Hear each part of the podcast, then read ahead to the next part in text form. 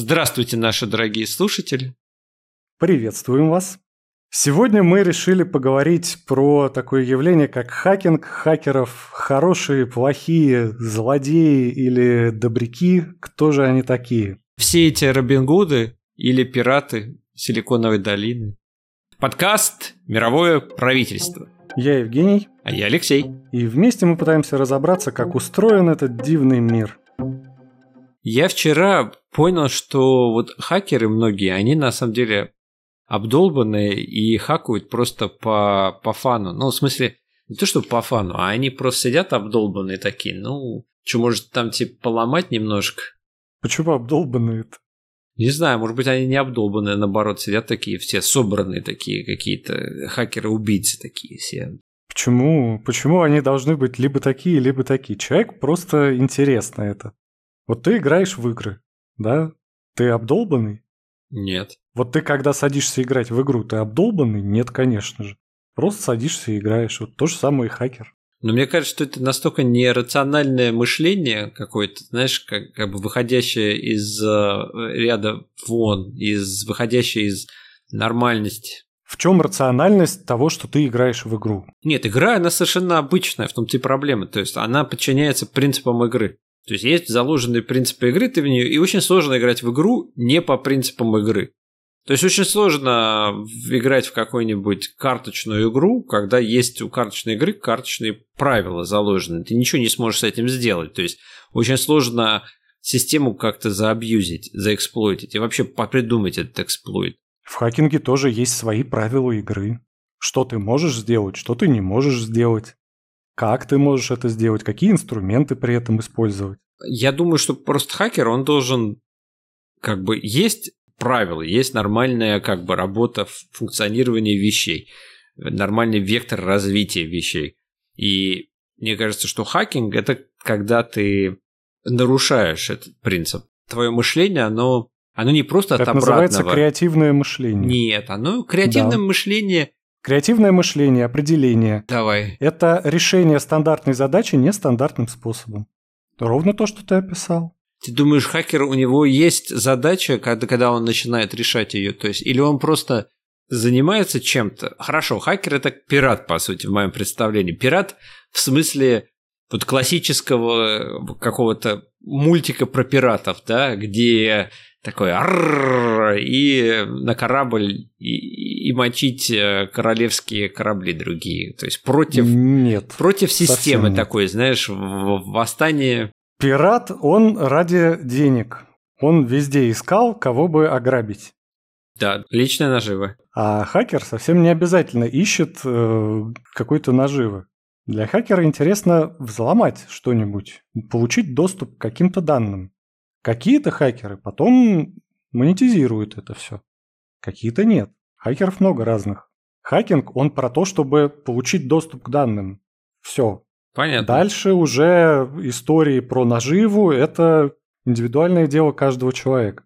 Была история, которую рассказывали в новостях. В Индии очень много колл-центров. А, звонят они бедным американцам. Ну, как у нас, вот то, что звонки от представителей банка, разные, разные мошенники. И один Робин Гуд из Великобритании сломал их сервер, проник на него и длительное время записывал их разговоры. Но, правда, все равно индийские власти ничего особо с этой ситуацией не делали. У них немножко другие законы. А британский хакер чего с этим делал? Сообщил ФБР о том, с кем, кого они разводят, как они разводят. А, то есть, по сути, он помог правоохранительным органам вскрыть мошенническую схему. Да, только правоохранительные органы ничего не могли сделать, потому что это другое государство. И там как-то очень сложно у них э, происходит. Но схему вскрыл, да, и человеку он позвонил, который, которого мошенники пытались обмануть. Человек направлялся уже снимать деньги из банка, и он его спас, так сказать. То есть, ну я тебе говорю, Робин Гуд такой спасатель. Ну вот, а ты его обдолбанным пиратом называешь.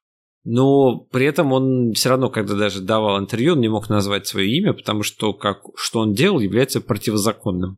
То есть это такой а белый хакинг, да, то есть тот, который на благое дело. Да, так же как люди, сотрудничавшие с Ассанжем, тоже очень много таких, которые присылали вот не совсем законным способами добытые данные? Ну, это вопрос очень сложный, тот, тот, который ты затрагиваешь. Я думаю, что вопрос людей, которые сливали информацию государственную, которая представляла определенное, ну, разумеется, она для государства являлась частной и должна была, э, может быть, даже могла дать какому-то другому государству преимущество. Могла навредить, навредить государству, да. чья информация раскрывается. Да, это очень такая история, знаешь.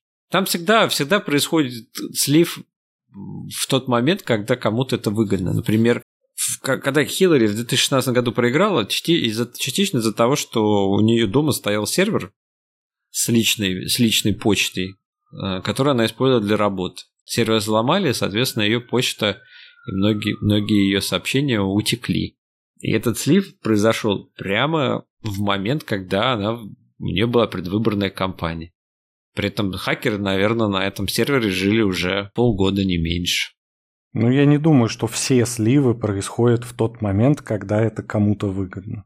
Возможно, нет. Не все же, не все же вот эти вот сливы, они попадают в поле зрения средств массовой информации просто потому, что они, ну, неинтересны. Наверное, да. Потому что не имеет никакого резонанса. Ну, вот кто-то выложил, ну, хорошо, выложил, выложил. А потом, когда это становится информация кому-то нужна, вот тут начинается, что вот, хакеры слили, а это там лежало уже, не знаю, несколько лет. Пожалуйста, смотри, не хочу. Просто никто не хотел. Но потому что хакеры, вот насколько я понимаю, насколько я более-менее как-то знаком с этой культурой, они в этом плане близки к ученым в своем отношении к жизни. То, что ученый что-то делает не для того, чтобы чего-то достичь, а просто потому, что может. То же самое и хакер. Да, раньше вообще хакеры писали в своих э, манифестах, что мы пытаемся улучшить безопасность ваших продуктов. Ну, что-то из этой серии, знаешь. Это уже следующая история. Понимаешь, все эти манифесты, организации, объединения, они появляются потом, mm. когда люди пытаются придумать идеологию под то, что они уже делают, и каким-то образом структурировать свою деятельность. Тогда начинается, что а вот мы там, за свободу информацию. Или мы да, за да, да. улучшение защит, в принципе, всех. Кто что хочет делать, люди разные. Но вот как само явление хакинг, оно про то, что человек просто может, и он это делает, потому что, ну, ну блин, ну интересно. Почему я привел сравнение с учеными, да? Вот сколько вот этих мы постоянно видим в новостях идиотских каких-нибудь ученые выяснили, что вот этот мем еще, британские ученые. Мы провели исследование, количество зубов зависит от материального положения человека. Они это делают не потому, что в этом есть какая-то конечная ценность. Они делают потому, что, ну, интересно. Потому что они ученые, потому что можно, они могут доказать, да. Я понял, они обладают навыком... Исследовательским, они обладают исследовательским навыком. Такой вот интерес в них все время присутствует, зудит что-то. То же самое и хакер. Он делает из исследовательского интереса, из любопытства. А вот можно сюда получить доступ или нет? А как это сделать? И в зависимости уже от целеустремленности этого хакера и наличия каких-то дополнительных мотиваций, он может уже получить доступ к каким-то очень глубоко секретным, защищенным сильно данным. А может просто, как недавняя совсем вот история в России, а, была слита информация с, по-моему, с госуслуг. Каким образом она была слита? Пароль к админке лежал в открытом доступе кода. И все. Вот какой-то человек зашел, посмотрел этот код, такой, ну, не то чтобы мне эти данные были нужны, но вот он код, вот, пару, вот логин, вот пароль. Ну, надо что-то с этим делать, понимаешь? Ну, взял, скачал все данные, выложил. Он не стремился к этому специально, он не выискивал, а как бы мне взломать, чтобы потом там Подожди, я пытаюсь понять, а это было случайно в твоем представлении? То есть он случайно получил как бы к этому доступ, он случайно его нашел? Ты имеешь в виду как-то не специально? Это скорее случайно, а, в том смысле, что его, вот этого конкретного человека, как я предполагаю, последовательность мыслей, последовательность его вот действий, он решил посмотреть, а вот насколько вообще госуслуги наши защищены. Потому что у нас Правительство, всякие чиновники все время говорят о том, что у нас данные защищены лучше всех. У нас их никто не может украсть. Да, да, Он такой, ну, интересно, интересно, насколько это правда. Открывает код, смотрит. Ну-ну, вот у вас пароль к админке лежит, не зашифрованный. Вот как он это сделал. Ну, вопрос, вопрос тогда другой. То есть, хорошо. Из интереса, он, понимаешь, он это сделал из интереса, из любопытства. Я понял, понял. Он такой просто очень-очень сильно любопытный человек, у которого при этом есть хороший навык, лучше, чем у большинства, и который лучше, чем большинство понимает, как что-то работает, правильно, или как что-то устроено. Потому как что... получить доступ к какому- каким-то данным, да? Почему, почему, да, почему взломы происходят так единично, а не просто повсеместно, да, то есть вот, почему есть один какой-то человек, который каким-то образом придумал, как сломать госуслуги. Это же не так, что там, я не знаю, каждый третий пользователь такой, о, дай-ка я код открою, о, а тут прям, вот как ты говоришь, пароль от админки лежит. Ну-ка, ну-ка, сейчас мы по SSH законнектимся к серверу, посмотрим, работает пароль, о, работает, о, это, это же Unix. Сейчас мы тут напишем, закомпилим так, что это что-нибудь. тут у нас есть? Какие Да. у нас файлики тут есть?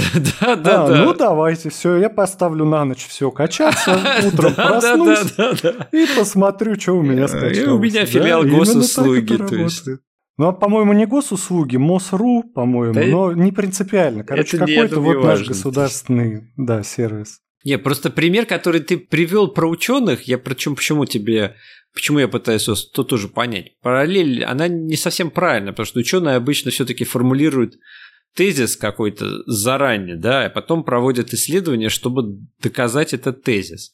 Ну, тезис, безусловно, может быть какой-нибудь абсурдный, да. Так здесь то же самое. Смотри, тезис, который заявляют чиновники, что наши порталы, они защищены от взлома.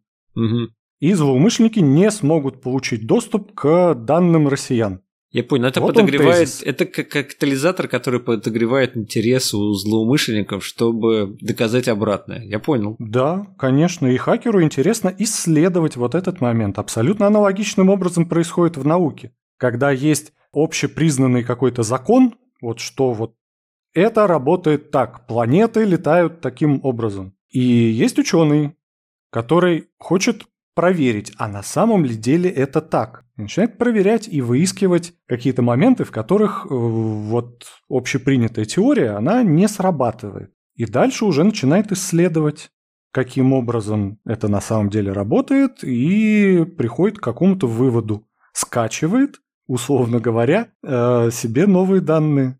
Слушай, ты прав. Я понял, что ты действительно правильно это понимаешь, потому что в Силиконовой долине проводят хакатоны. Соответственно, куча программистов собирается и ломает продукт, над которым они часто и работают, чтобы посмотреть, можно ли его сломать и вообще, что можно из этого получить. Иногда таким образом открывают какие-нибудь классные э, опции или какие-нибудь Новые фичи появляются. ну да, новые фичи в программах появляются таким образом. Просто из-за того, что они расслабляются, начинают нестандартно мыслить и как бы работать не по принципам, по которым они обычно работают. То есть нарушать стандартную логику, так сказать. Поэтому я и говорю, хакеры, они креативщики. Да, это правда. Это в каком-то смысле получается, что, ну, однозначно, вот по твоему определению, там присутствует нестандартное мышление в этом вопросе. Надо нестандартно мыслить, чтобы что-то сломать. Ну, то есть, как ты сказал, обычный человек, он просто приходит посмотреть на свой личный кабинет на сайте госуслуг или там МОСРУ чего-нибудь. А хакер, он приходит, и он немножко подковыривает такой, о, интересненько, а как же это тут работает? А потом начинает углубляться, углубляться, и в какой-то момент к нему приходит осознание. Это как дети. Вот э, в определенном возрасте дети начинают ломать игрушки. Но на самом деле они не, ломают их. Они их разбирают и пытаются понять, как это работает. В ребенке просыпается исследовательский интерес. Ему перестает быть интересно просто сам объект. Ему становится интересно, как э, в этом объекте части одни с другими взаимодействуют. И он пытается как-то и с этим объектом найти какие-то новые способы взаимодействия. А может ли вот этот вот мячик, вот он прыгает, это я знаю. Что еще он может? Будет ли он тонуть? Будет ли он гореть? Будет ли он взрываться? То есть хакеры и, разбить? и ученые это те люди, которые остались на этом этапе развития. То есть они просто не эволюционировали, или они у них это доминирует? Я бы это все-таки в положительном ключе назвал. Они не, не то, что не эволюционировали, а наоборот, у них осталась вот эта прекрасная детская черта тяга к исследованиям, которую очень многие взрослые, к сожалению, теряют и становятся в пределе, становятся консерваторами, которым ничего новое не интересно, интересно только вот старое, отваженное, главное ничего не менять, не трогать, пусть работает. А вот такие вот исследователи, они как раз и придумывают что-то новенькое или новое применение каким-то старым вещам или явлениям. Однозначно, да. Я бы наоборот сказал, что взрослые люди, у которых нет тяги к исследованиям, они деградировали. Муа-муа. Не, ну это как-то очень жестоко по отношению. Тем более, что получается, что большинство деградировало. То есть наше общество, оно в этом случае в целом деградирует. Общество деградантов. Да, да.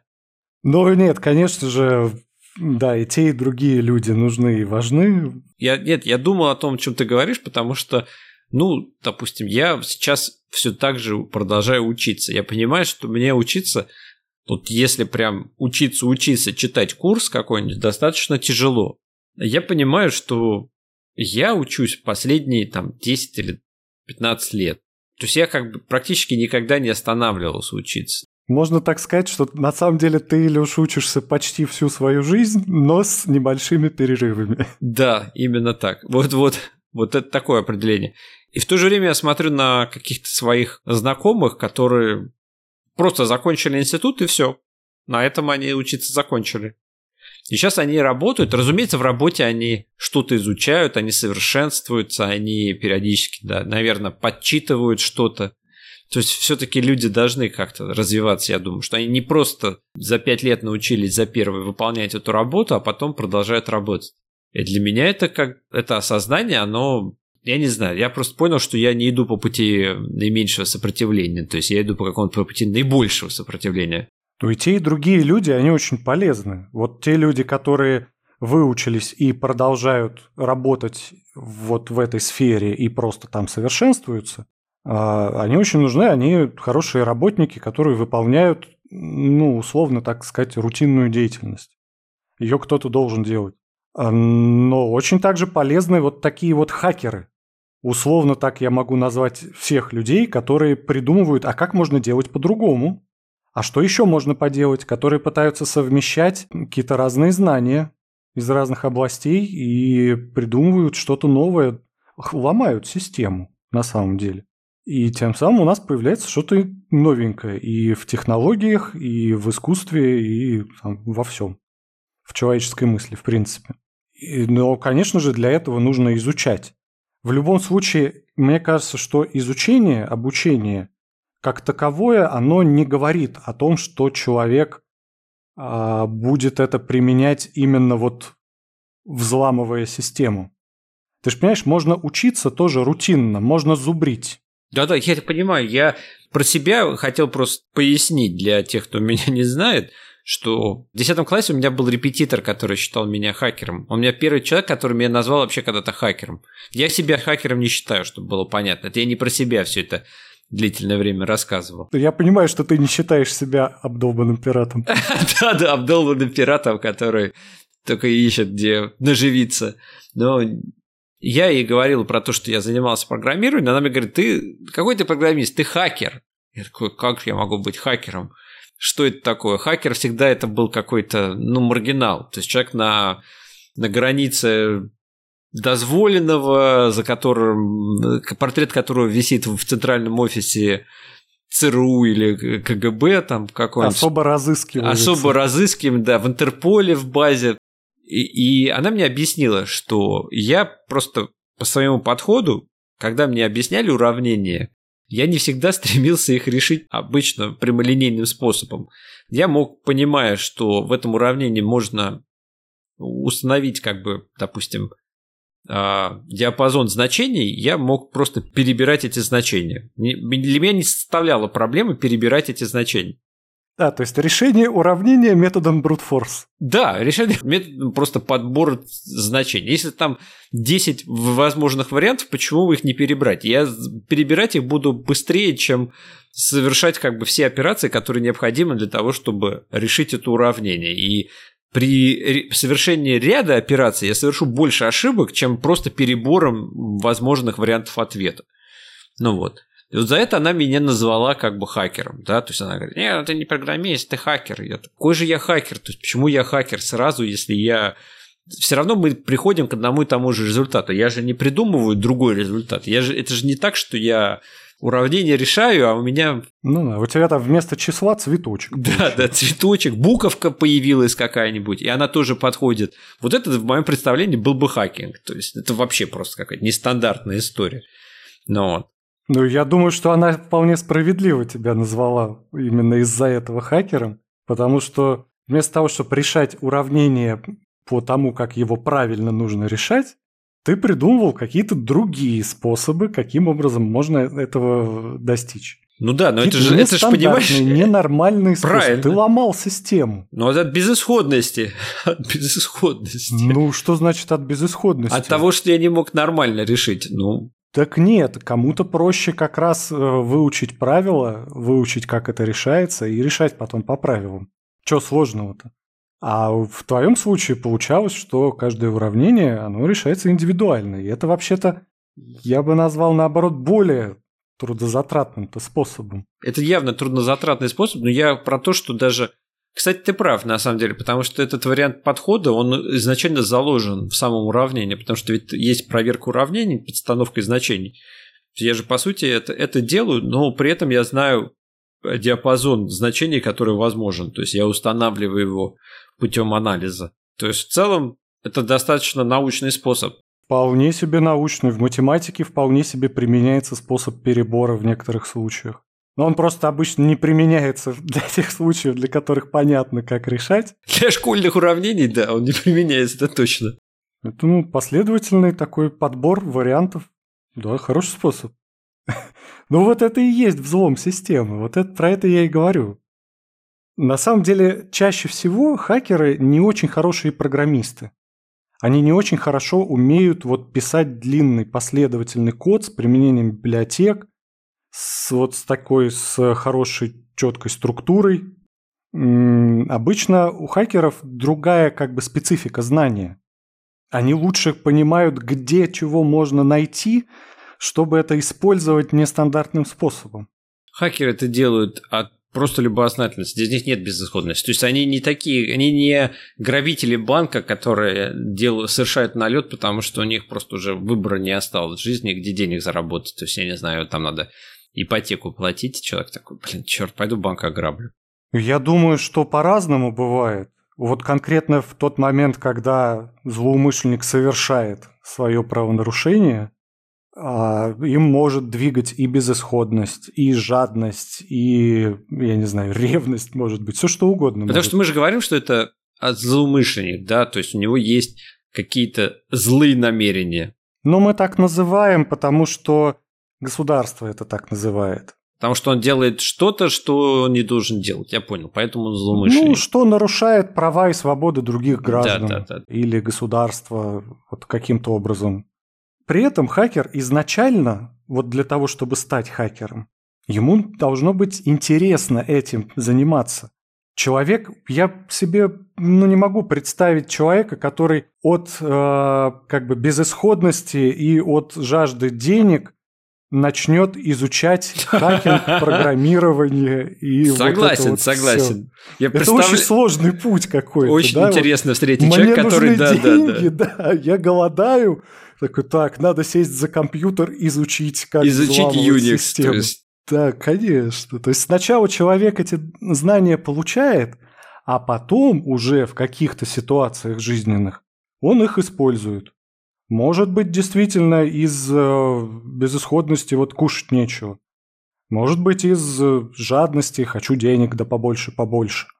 Все может быть, но изначально-то он все это из интереса делал. Я понял, я согласен. В этом плане он радикально отличается от грабителя, который с ножом по улице пешеходов грабит. Потому что в том случае, ну, особо учиться нечему. Нужно учиться только делать ну, злобное лицо понятно. и говорить очень страшным голосом. Я понимаю, да. Нет, человек, который... Было интервью недавно с человеком, который успешно грабил банки. Он сейчас теперь лайф-коуч. Он сначала сдался. Он... Я на полном серьезе говорю. У него 100 ограблений, он сам сдался. И теперь он лайф-коуч. Он теперь учит людей каким-то другим вопросам, явно не как грабить банки. И он много рассказывал как про... Как стать успешным и богатым. Да, да. Ну, согласись, что успешно ограбить 100 банков надо обладать определенным набором навыков. Я согласен, надо быть нетривиальным человеком, но потом становиться лайф-коучем. Это... Ну а чем ему еще вот заниматься? Дивный, То есть не в Макдональдсе же новый мир вообще. Меня поражает, конечно. Вот этот коучинг весь, да, ну... Я сам уже, я уже потерял мысль, потому что... Нет, не мысль-то я помню. Мне просто так смешно, честно говоря. Ты прав, я согласен. Так вот, он в своих... Он рассказывал, какими навыками надо обладать частично. Ну так, в том числе психологию надо знать. И он не всегда разговаривал с людьми, вот как ты говоришь, в таком, в агрессивном голосе она иногда, наоборот, супер спокойным. И когда человек, он, ему надо что-то от человека было получить, он всегда разговаривал в очень спокойном голосе. Потому что если он разговаривает в агрессивном и напряженном, это создает больше стресса, человек теряется. Я его вспомнил, потому что в моем представлении грабитель, вот он как грабитель банка именно тот хакер, потому что он представляет, как работает психология.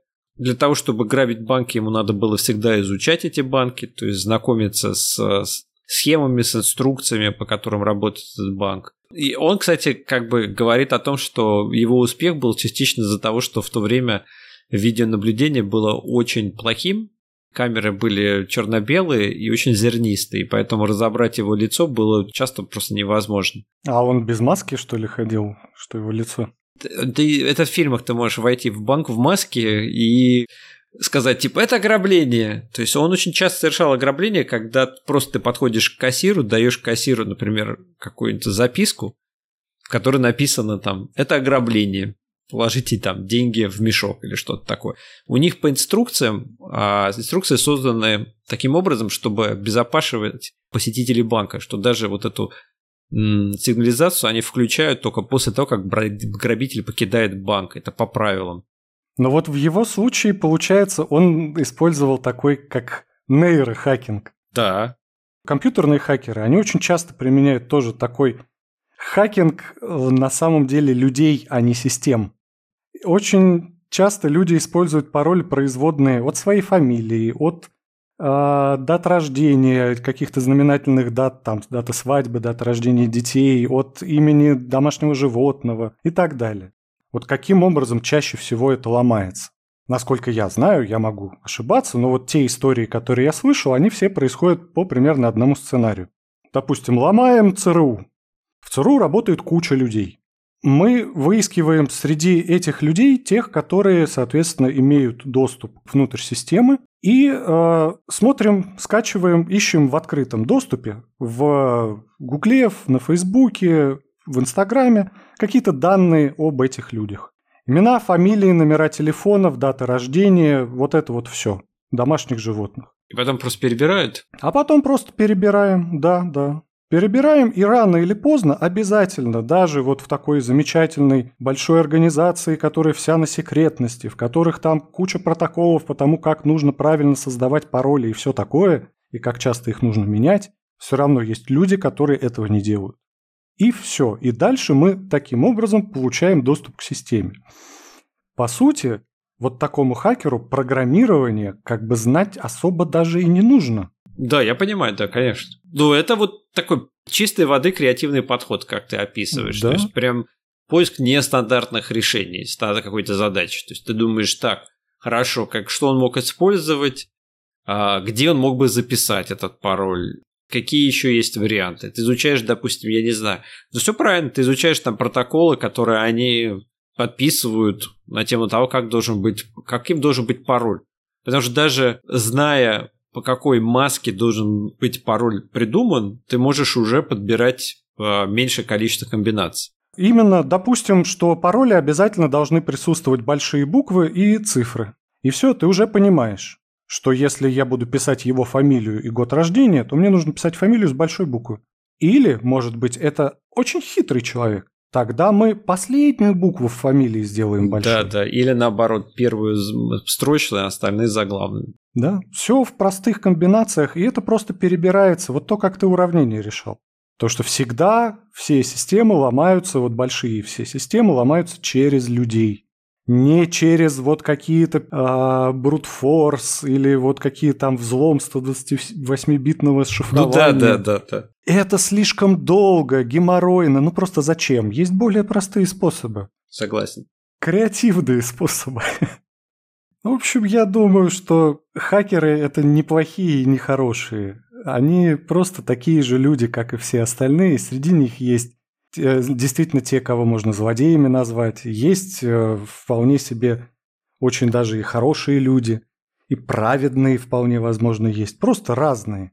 Это не априорно что-то плохое, хакинг. Это стиль жизни, стиль мышления. Хакер – это стиль жизни. Нет, это хороший вывод, мне нравится.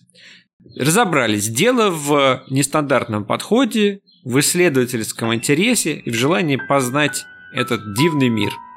А уж куда вы применяете этот свой интерес, это зависит от ваших моральных императивов. На этом все.